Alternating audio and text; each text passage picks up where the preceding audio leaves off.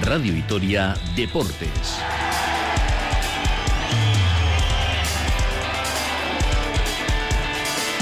Con Rafa Munguía.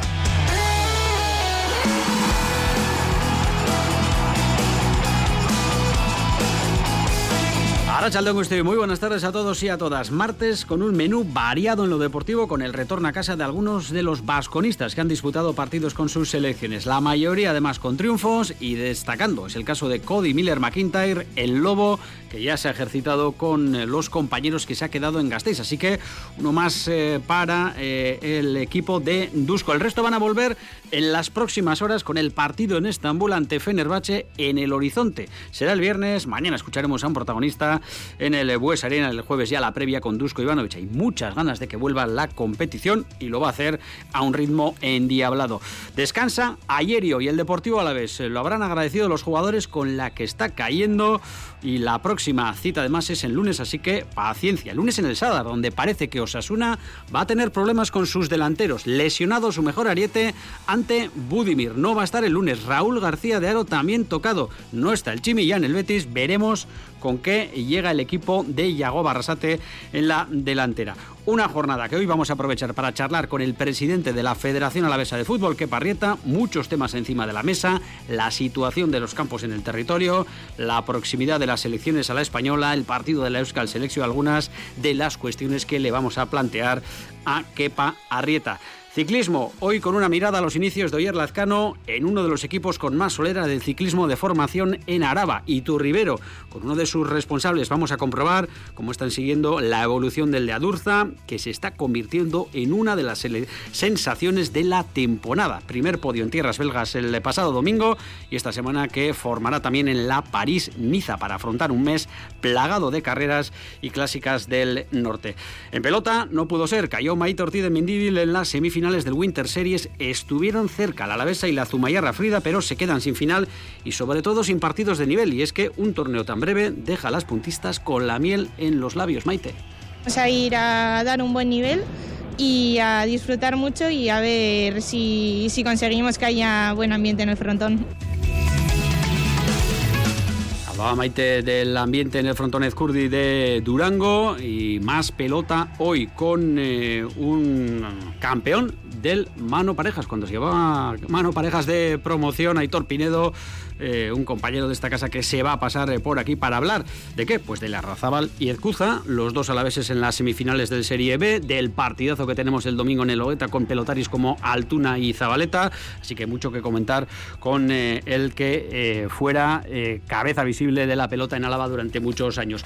Y una mala noticia que les adelantábamos en los titulares de la una y media, el circuito a la vez de carreras 2024 queda suspendido, solo se van a disputar dos de las siete pruebas previstas, se correrán la carrera popular Alegría Dulanchi y la carrera popular Juntas Generales de Álava. Las razones se las pueden imaginar. Déficit económico de la pasada edición, aumento de costos, seguros, ambulancias, masificación del resto de pruebas. Eso sí, desde la Blanca nos dicen que es un parón, que se retomará. Ojalá, porque hay muchos eh, corricalaris eh, que están pendientes de estas pruebas. Son las 2 y 19, hacemos una pausa y todos estos contenidos desde ahora y hasta las 3 aquí en Radio Vitoria Deportes.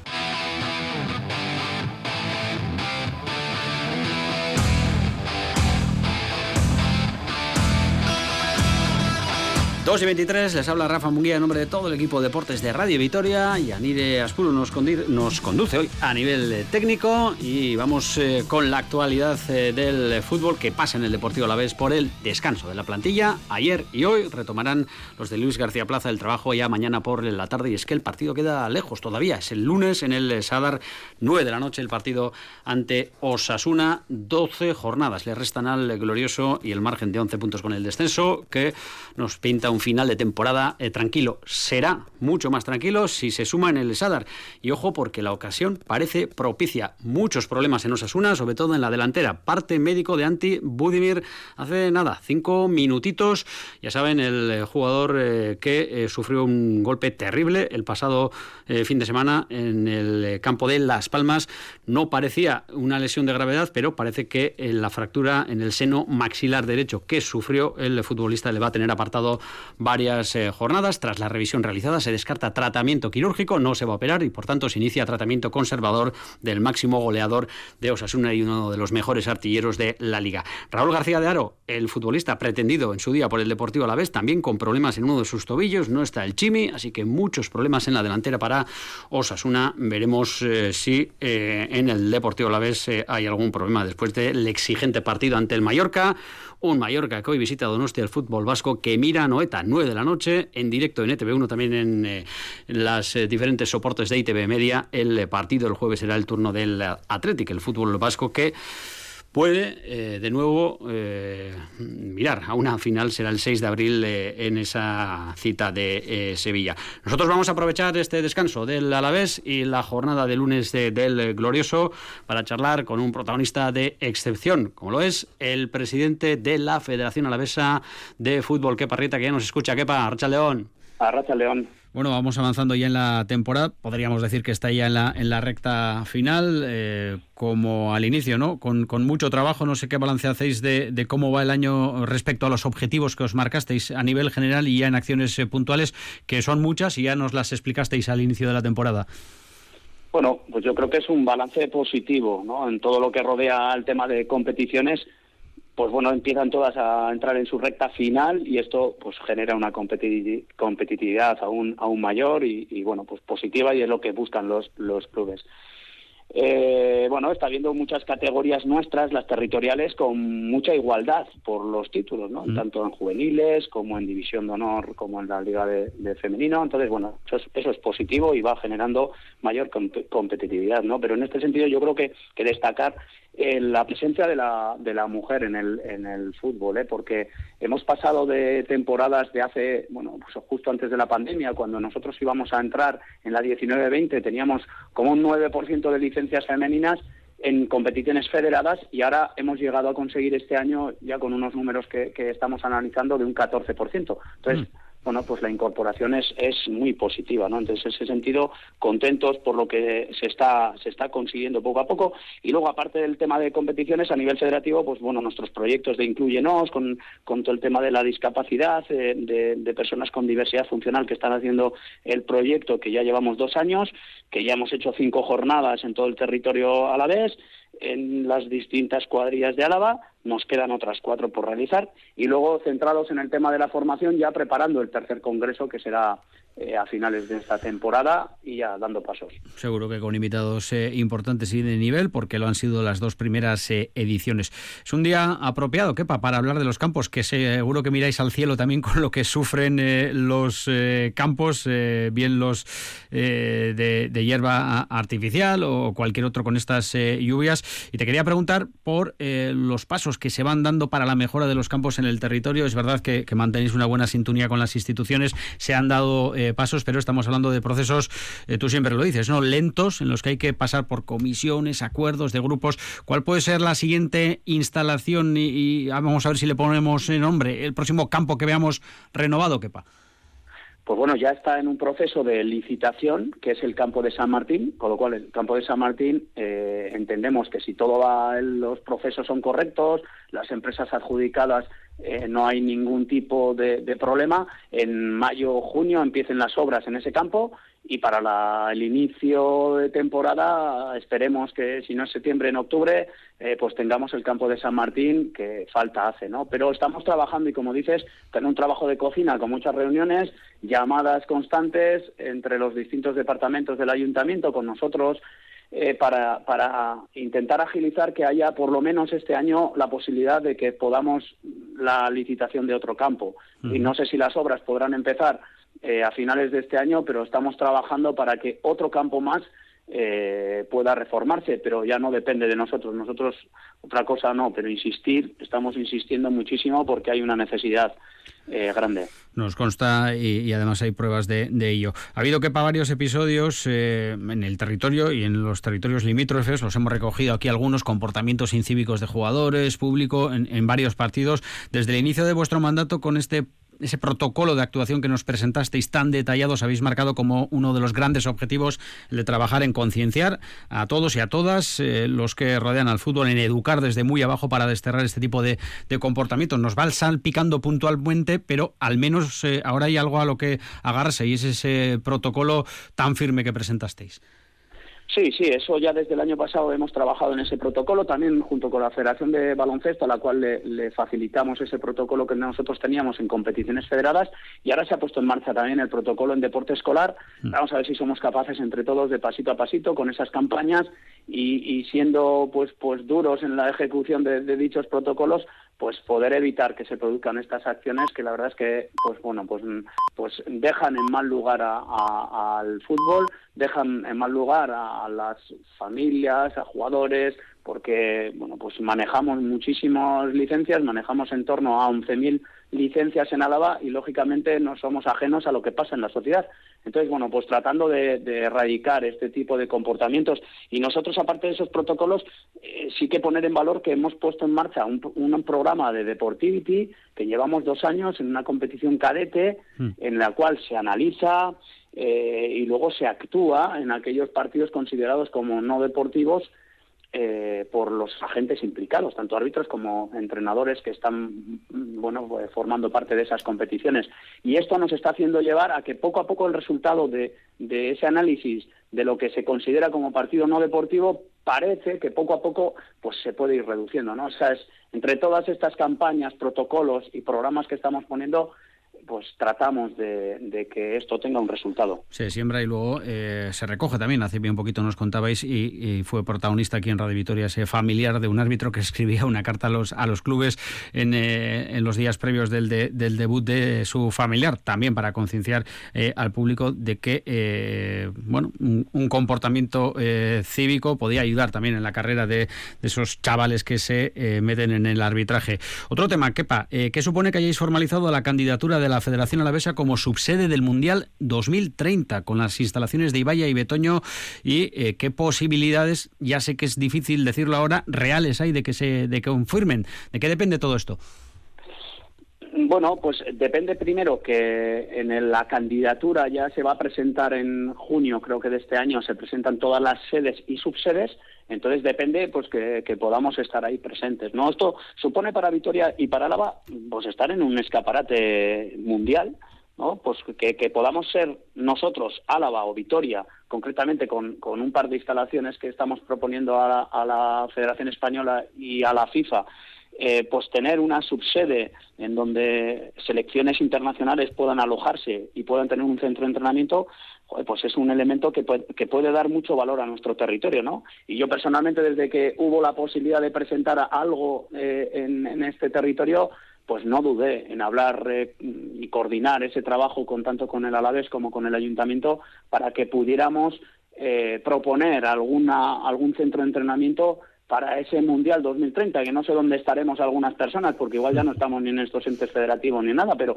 por lo menos no, no dejar pasar este tren y, poner a Vitoria y Álava en el escaparate mundial de lo que puede ser un mundial de, fútbol. Es que no sé si nos damos cuenta, Kepa, de la magnitud del evento, porque, por ejemplo, me decías eh, antes de concertar esta, esta entrevista, los equipos, eh, vamos a pensar que se elige como subsede a Ibaya, a Betoño, estarían eh, aquí selecciones mundiales mm, con mucho tiempo de, antelación o mucho antes para entrenar, para convivir aquí, para visitar las instalaciones. sería, digamos, un protagonismo del, del mundial durante varios meses.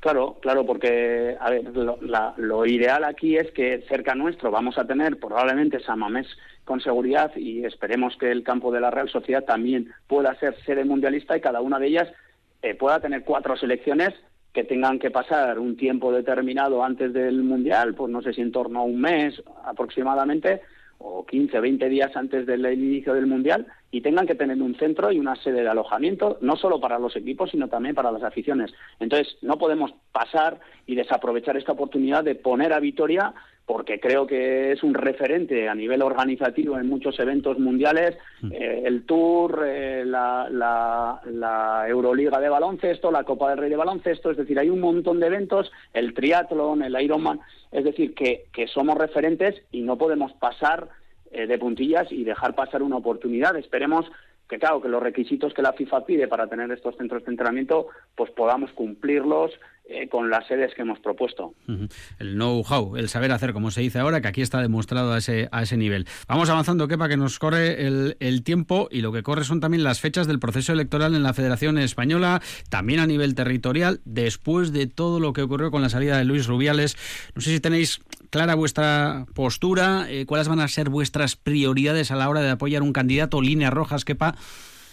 Bueno, aquí lo primero que tiene que haber es que en la Federación Española lo que tienen que asegurar es un proceso con toda la seguridad jurídica. En eso están, yo creo que en estos momentos, para saber si tiene que haber una elección antes de, dos, dos, dos elecciones, o sea, en eso están, ¿no? Entonces creo que tienen que, tener una seguridad jurídica. Eh, no se puede permitir que la Federación genere un proceso electoral que luego haya algún tipo de duda jurídica y que pueda ser alegado, entonces en ese proceso tienen que estar. A partir de ahí, dicho eso, pues aquellos candidatos que se quieran presentar, que algunos han hecho públicamente, otros todavía no lo están haciendo, eh, en vez de presentar personas, lo que hay que hacer es presentar programas y algunos estamos trabajando internamente para que eso se produzca, que hablen de programas que se quiere para el fútbol español en cuatro años, por lo menos de, ese mandato, ¿no? No solo quién va a liderar ese proceso, sino que hablen de programas y de cosas que, el fútbol español y las distintas federaciones eh, autonómicas y territoriales pues tenemos nuestros problemas. Y entonces eso es que hay, hay que poner encima de la mesa. A partir de ahí, pues quien lo tenga que liderar, pues lógicamente nosotros en Euskadi o concretamente en Álava, pues que se nos reconozca y se nos respete el hecho de la organización que tenemos en Euskadi, con cuatro federaciones, la Federación Vasca y las tres territoriales, y que tenemos un peso dentro del, fútbol español y creo que tenemos que ser reconocidos pues eh, por la propia Federación Española. Sí, con un foco mediático que va a apuntar sin duda a ese proceso y que va a generar pues muchísimo ruido, como lo está haciendo ya. Veremos. Eh, para acabar, eh, ¿qué pasa? Ayer una buenísima noticia, ese partido de la Euskal Selección a 23 de marzo ante un rival de mucha enjundia, de mucho renombre. Parece lo que, se, que lo que se busca ahora es un, un seleccionador que no va a ser Javier Clemente y sobre todo recuperar partidos, aquel ambiente de finales del siglo pasado donde prácticamente era una fiesta. Sí, yo creo que es una muy buena noticia el, el hecho de que se pueda volver a recuperar un partido ya con público, porque la última vez fue con la pandemia y no, no se pudo no se pudo eh, eh, acudir con, con la, gente que quiera acudir normalmente. Para mí es, es fundamental y, es un éxito el poder traer a, una selección como Uruguay. Y bueno, vamos a ver si somos capaces entre todos de, ese sábado en San Mamés pues llenar el, el campo, porque eso bueno, pues enciende otra vez la llama de eso que, como bien decías, en los años 90 eh, se estaba se estaba consiguiendo y ir dando pasos a nivel deportivo también. No te voy a pedir el nombre, Kepa, pero se busca un, entrenador, eh, pues bueno, también eh, moderno, digamos, actual y que demuestre bien a las claras ahora mismo el nivel de los entrenadores vascos. Solo hay que ver la Premier, la Liga Española. Entrenadores sobran. Luego hay que elegir bien para estas citas.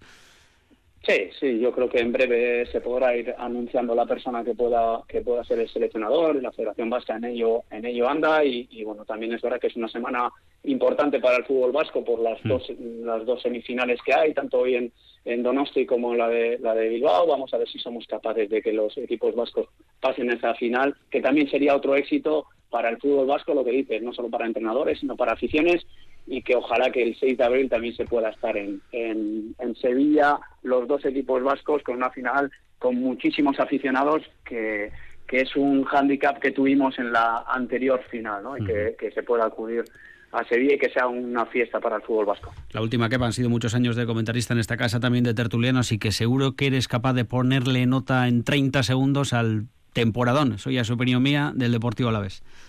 Bueno, para mí, de un notable sobresaliente. Quiero decir, hay que mm, ponerle la guinda ya a todo esto hasta este final de temporada. Creo que es un éxito que el equipo se pueda mantener un año más. Estamos cerca de, conseguirlo y sobre todo porque estamos viendo que empieza a haber bueno, eh, los frutos de un trabajo en el fútbol base mm. con chavales que han ido pasando por las estructuras de abajo y que van dando pasos, ¿no? Ojalá que en ese, en ese caminar también veamos entrenadores a la veces, veamos jugadores a la veces pero, pero creo que está siendo un éxito y que, que el Alavés se está haciendo con un patrimonio importante de jugadores que es clave para poder seguir avanzando a nivel profesional. Bueno, pues con la cabeza visible del fútbol a la vez, con su presidente hemos charlado con Kepa Rieta, al que agradecemos muchísimo, como siempre, su deferencia con los y las oyentes de Radio Vitoria. Kepa, Milla Esker.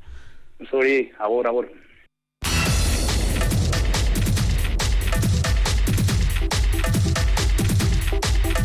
Hirugarren podium egitea hemen Belgikan pelotoitikan, ez eskapa daten. Ez da, oso politia da, eta holako korredorekin arez gehiago. 2 y 42, el protagonismo está del inicio de la temporada, no solo para nosotros, sino prácticamente para todo el pelotón eh, estatal. Oyer, el Lazcano, que sigue luciéndose carrera tras eh, carrera, no solo aquí, con esa clásica de Jaén, la que nos dejó a todos boquiabiertos, también en las clásicas belgas. Su gran objetivo esta temporada, lo dijo aquí hace un par de meses cuando nos visitó, ¿por qué no? Convertirme en un clasicómano, eh, porque me encantan ese tipo de pruebas y creo que puedo dar de sí mucho con el motor que tengo, que es de una cilindrada espectacular.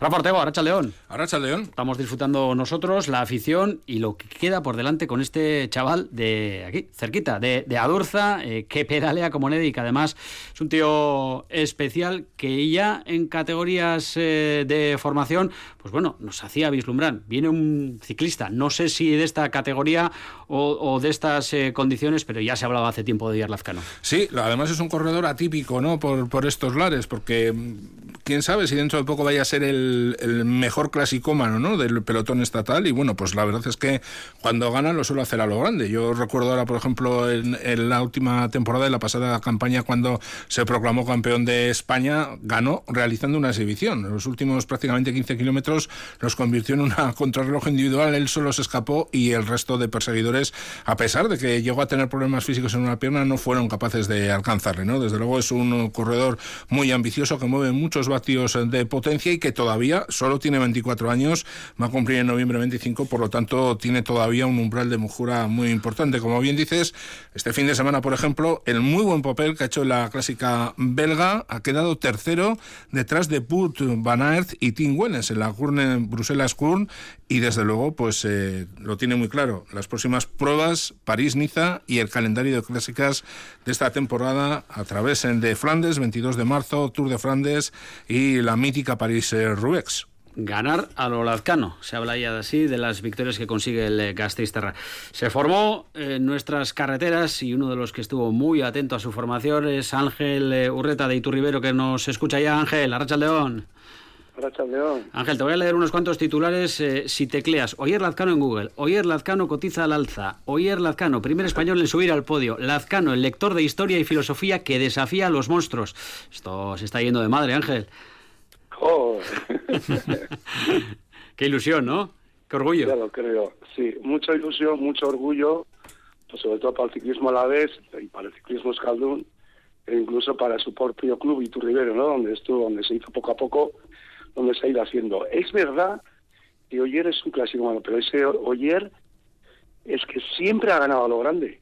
Yo todavía no recuerdo que haya ganado, un, no sé, igual ha ganado algún sprint segundo o tercero, pero ganar siempre, siempre ha ganado lo grande. En juveniles ganaba lo grande, en cadetes ganaba lo grande. Y hombre, podías pensar que entonces, pues la envergadura que tiene el chaval, ¿no? Lo grande que era, y va, es que joder, claro, corre con más pequeños, con, con otros cuerpos y tal y cual, pero qué va, qué va. En los juveniles ya había grandes corredores ahí, estaba el Renco de Don Poel y, y compañía, y ganaba también. O sea que quiere decir que él ha ido poco a poco, ha ido haciéndose y con los pies muy, muy, muy en la tierra, porque es un chaval, es un poquito, bueno, yo creo que ya va perdiendo la timidez, siempre ha sido un poco tímido, pero él sabe lo que quiere y a, dónde quería llegar, ¿no? Creo que poco a poco lo está consiguiendo. Ángel, entiendo que tienes eh, para escribir un libro de, anécdotas y vivencias en categorías de formación de, de Oyer Lazcano, pero eh, nada, he rescatado un extracto tuyo de 2017, fíjate, ¿eh? eh alguna carrera, creo que en la zona de Gaviria o La Berría, dijiste cuando acabó, además ganando, que ganó esa temporada, la 2017, 11 de las 18 carreras que disputó. anda mucho en contrarreloj, tiene corazón para subir, flaqueaba un poco en las bajadas porque el año pasado se cayó y se rompió la dentadura, pero ya le ha quitado el miedo y ojo al detalle que añadías al final. Le encanta la bici y no se baja de ella ni para comprar el pan. Eso lo dijiste tú, ¿eh? Efectivamente, sí, efectivamente, ¿no? eh, recuerdo que ganó la Vuelta a Guipúzcoa, ¿no? Y claro, el hombre, pues sí, por ejemplo, eh, en, la, en, la, carrera que hicimos que terminaba en Anduin, subíamos en el último puerto, que ahora no recuerdo, no me sale, ¿eh? y llegó con 10 segundos, que vamos, que tendría la carrera ganada, pero claro, el pobre se había roto la dentadura a dos semanas antes y cogió un poco miedo y le cogieron cuatro o cinco, pero bueno, al año siguiente barrió la vuelta. Sí, luego ha ido perdiendo el miedo y bueno, ha ido cogiendo también destreza, también ha hecho algo de ciclocross, en fin, ha cogido mucha técnica y, y es un pedazo corredor, vamos, de arriba abajo. Yo, desde luego, alucinaba con él, porque recuerdo en juveniles eh, las cuatro primeras carreras, bueno, el primer año ya ganó siete, de siete carreras me parece, y el segundo ni sé las que ganó. Pero es que las cuatro primeras carreras que, que se corrieron en juveniles ganó las cuatro de calle. Y en la cuarta, que corríamos en Eguía, yo soy donostiarra, bueno, la Sastiarra, pero dije, oye, que esta que yo nací en Donosti, oye, era la cuarta. Esta de hay que ganar, ¿eh? Además, el Nico, Nico Martínez, que corría con nosotros en Rivero, el año anterior había ganado. Me dice, joder, Ángel, que, no es fácil ganar. Le digo, ya sé que no es fácil, pero tú vas a ganar, ¿verdad? Me dice, bueno, vamos a intentarlo, joder, que si ganó. Si es que yo decía, dijo, joder, ¿dónde voy con este tío? Ya no sé si le tengo que decir algo o, o lo tengo que dejar que vaya poco a poco. Y efectivamente, luego él se ha ido abriendo y en juveniles la verdad que dio una demostración, vuelta a Guipúzcoa, vuelta a Estrella, con Renko Empoel y otros corredores que ahora son profesionales, hizo tercero, ¿no? En una vuelta que yo creo que es la mejor de España, diría yo, de juveniles, ha ganado grandes corredores como Mikel Landa, en fin, compañía. Uh -huh. y, y, oye, y poco a poco ha ido para adelante, entró en caja y la han cuidado bien, el Movistar está mejor, y el chaval, pues ahí está, ahí está, dándonos unas sorpresas, unas alegrías, pues de, de, de quitarnos el sombrero a todos y estamos encantados con él.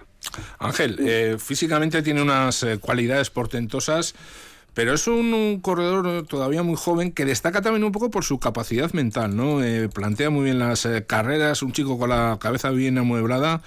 Igual está ahí también su verdadera fortaleza. Yo el otro día me entrevistaron, me dijeron eso y efectivamente, ¿eh? yo creo que lo que mejor tiene es la cabeza. A ver, este chaval siempre ha estudiado las carreras, incluso cuando era juvenil. Si tenía que ir a ver una carrera porque quería ganarla o porque quería disputarla, él iba, aparte de los entrenamientos que hacía conmigo, le decía a su padre, Fra, ahí, ahí está, llévame a, quiero ver esta carrera porque quiero ver una parte de la carrera, no sé qué. Y él siempre preocupado, o sea, es un competidor nato, ¿no? Entonces, pero esa cabeza le valía eh, para, para ver ya el ciclismo, ¿no? Desde muy joven, ¿no? Él quería ser ciclista y está claro que para mí lo que mejor tiene es la cabeza. Luego sabe mucho de ciclismo, ha estudiado mucho ciclismo y, y es un corredor, claro, ama la bicicleta, no hay más que verle, porque está siempre con ella, es que no paraba. Eh, le he visto entrenamientos de terminar con la cabeza hacia un lado. Quiere decir que ha llegado a casa en entrenos, vamos, medio pajarao, seguramente. Yo le veía pasar, no quería ni saludarle, porque le veía, digo, madre de Dios, qué entrenamientos habrá hecho este hombre. Pero siempre, siempre muy cuidadoso y pisando y sabiendo con quién tiene que competir y que hay que competir, ¿no? Este quería ser ciclista y lo va a ser. Bueno, ya lo es, pero va a ser y de los buenos, yo creo que de los grandes. De todas formas, eh, la pasada temporada, por ejemplo, quedó segundo en a través de Flandes, el 22 de marzo sí. que se va a celebrar esta prueba. Igual este año nos pega el susto en el buen sentido, nos da la sorpresa. Bueno, mira, ahora de momento tiene la París-Niza, a ver si le podemos ver ahí, y después creo que va a correr también la París-Roubaix, me parece, uh -huh. por lo que he oído, y las de las las de Bélgica. Entonces, eh, el otro día me dijeron, ¿tú crees que le vamos a ver en el podio? Digo, le vamos a ver en el podio en una clásica seguro. Y ya está, ¿no? Ya, la, ya lo hemos visto, ¿no? ya tercero. Entonces, él ha cogido también mucha confianza, claro, en verse con un Van Aert, el verse con un, con un Wellens, el tener corredores como el Jorgerson o Maoric o corredores, vamos, buenísimos, ¿no? Que están en equipos World Tour grandísimos y que está por encima de ellos, ¿no? O sea, bueno, ha estado en carreras, no quiere decir que esté siempre, pero que él se encuentra ya entre ellos. Él está en la élite. Uh -huh. Ahora tiene que ir aprendiendo, pues eso, lo que le pasó el otro día, ¿no? Iban los tres, fíjate, con esos dos, aguantarles, tirar mucho del pelotón de los tres corredores, porque él nunca escatima los relevos. Él tira, él tira, él tira y los demás también relevan, pero él no se achanta. Entonces, Eh, igual al final, igual yo si hubiese atacado tres kilómetros antes, igual podía haber sorprendido algo, pero vamos, pero es que para mí es como si hubiese ganado la carrera, ¿no? Con qué pasión lo, lo cuentas y lo que estás disfrutando, Ángel. Una última, ahora que no nos oye nadie, ¿renovará como Movistar? ¿Te ha dicho algo? Con Movistar, yo no sé, yo creo que va a tener muchas novias. Entonces, él tiene que ver, ¿no? Él y, bueno, y, y la gente que está con él, ¿no? Sus representantes o los que tenga el mismo equipo Movistar, que es un equipazo. Movistar es, es un World Tour, entonces tampoco hay que desperdiciarlo. Y creo que le están llevando bastante bien. Él tiene que ver eso. Ya sabemos lo que son los contratos. Eh, es, es carrera, es, pues eso es corta, es corta la carrera de bicis y, de, y entonces, pues bueno, eh, claro, hay que asegurarse la vida también. Hmm. Entonces no sé lo que será capaz de hacer o lo que hará. Pero yo creo que todo lo que haga lo pensará porque tiene cabeza para ello y lo, y lo hará bien. Y en todo lo que haga, seguro que hay en ese corazoncito, un corazón grande que bombea mucha sangre de Oyer Lazcano, un espacio para Iturribero, donde se formó. Hemos charlado con Ángel Urreta y han escuchado la, la pasión y el cariño con el que habla de, de Oyer Lazcano. Ángel, que ha sido un auténtico placer. Te llamaremos de nuevo y eso será muy buena señal, seguro. Eh, pues muchas gracias. Bueno, un abrazo, Ángel, Seuri.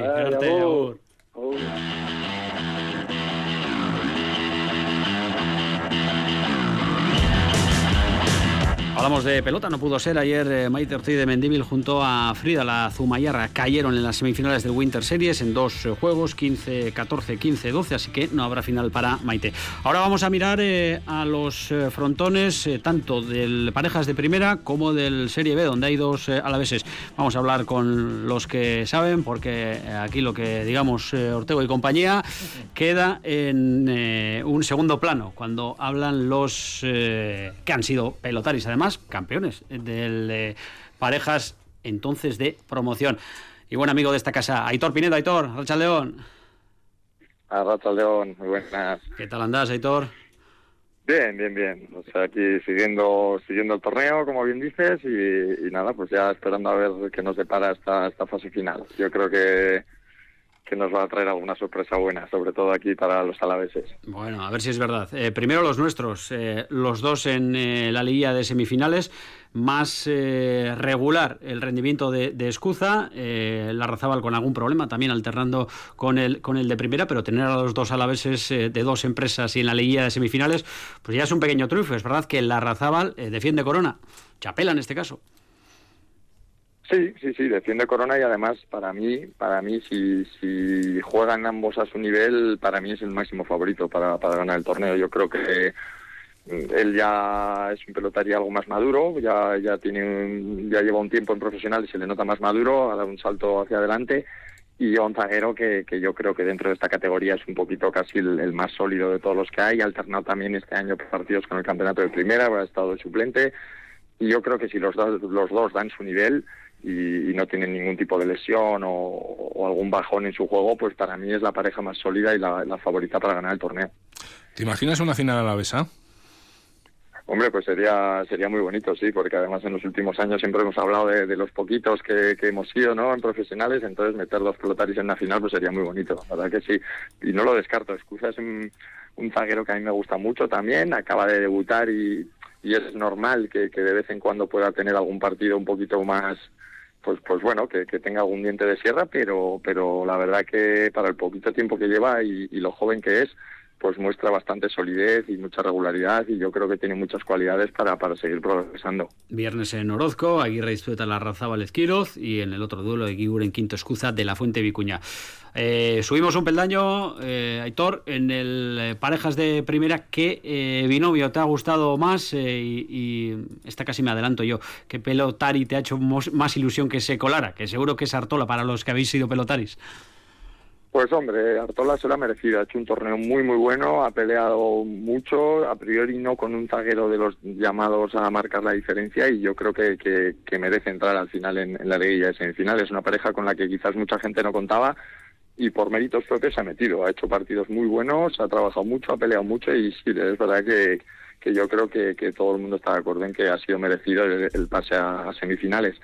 Sí que es cierto que a priori no es la pareja favorita o nadie no creo que nadie le, les dé como campeones, pero nunca se sabe. Además, el torneo de parejas ahora mismo con el formato que tiene es muy, muy largo y es difícil mantener un, un pico de forma muy alto durante tantos meses y bueno, habrá que ver que cómo, cómo ha enfocado la preparación todo el mundo y si, si realmente lo han hecho bien, pues ahora es el momento en el que tienen que llegar con un pico más alto. Pero sí que por el camino pues siempre hay problemas de manos, una lesión, un hombro, una... y bueno, pues hay que ver cómo llegan los pelotaristas a, a, este, a este momento final. A priori siempre Altuna, la pareja en la que está Altuna es favorita, Zabaleta es un zaguero que marca diferencias y todo el mundo pues contamos con, con, esos pelotaris en la final. Pero hay que ver, aquí ya te digo que el torneo es muy largo, hay muchos momentos y, y los partidos hay que jugarlos. Hemos visto muchas sorpresas a lo largo del torneo. Aitor, tú sabes lo que es la radio, nos quedan 30 segundos para que nos des tu pronóstico del partidazo del domingo en el Hogueta, Altuna Martija, Pello Echevarría Zabaleta. Pues es un frontón en el que yo creo que Zabaleta puede hacer mucho, mucho daño. Si consigue imponerse en la zaga, pienso que, como todo el mundo siempre da por favorito Altuna, pues yo voy a decir que si Zabaleta impone un dominio muy, muy, muy fuerte en la zaga, tiene posibilidades de ganar este partido. Mañana escucharemos a algunos de los protagonistas. Hoy la previa con Aitor Pineda. Aitor, Milla Esker. Venga, es que te casco, Suri. Y cerramos con una noticia de apertura, se lo contábamos antes, suspendido el circuito de carreras populares de Álava 2024. Se van a disputar solo dos de las siete que había previstas, eh, problemas económicos, masificación de las pruebas del calendario. Habrá edición de 2025, eso aseguran desde La Blanca. Hasta aquí los deportes, eh, ahora, Archalde, una pasa, Ur.